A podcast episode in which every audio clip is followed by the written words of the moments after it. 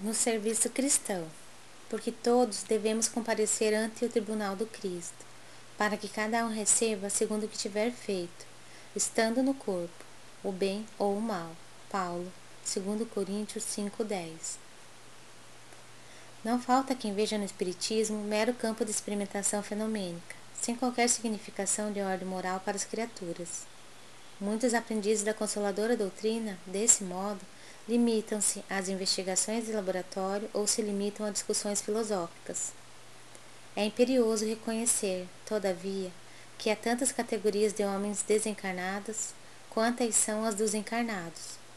Entidades discutidoras, levianas, rebeldes e inconstantes transitam em toda parte. Além disso, incógnitas e problemas surgem para os habitantes dos dois planos.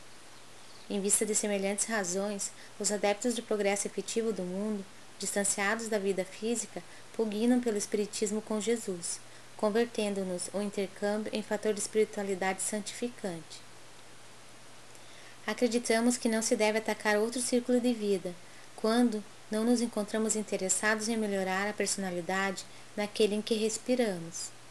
Não vale pesquisar recursos que não nos dignifiquem, Eis porque para nós outros, que supomos trazer o coração acordado para a responsabilidade de viver, Espiritismo não expressa simples convicção de imortalidade, é clima de serviço e edificação. Não adianta aguardar a certeza na sobrevivência da alma além da morte, sem o preparo terrestre na direção da vida espiritual. E nesse esforço de habilitação, não dispomos de outro guia mais sábio e mais amoroso que o Cristo Somente à luz de suas lições sublimes é possível reajustar o caminho, renovar a mente e purificar o coração. Nem tudo que é admirável é divino, nem tudo que é grande é respeitável, nem tudo que é belo é santo, nem tudo que é agradável é útil. O problema não é apenas de saber, é o de reformar-se, cada um, para a extensão do bem.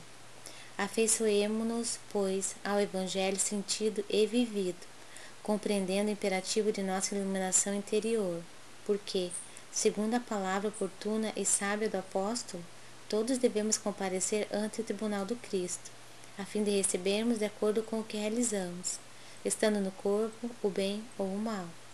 Emmanuel, Pedro Leopoldo, Minas Gerais, 22 de fevereiro de 1950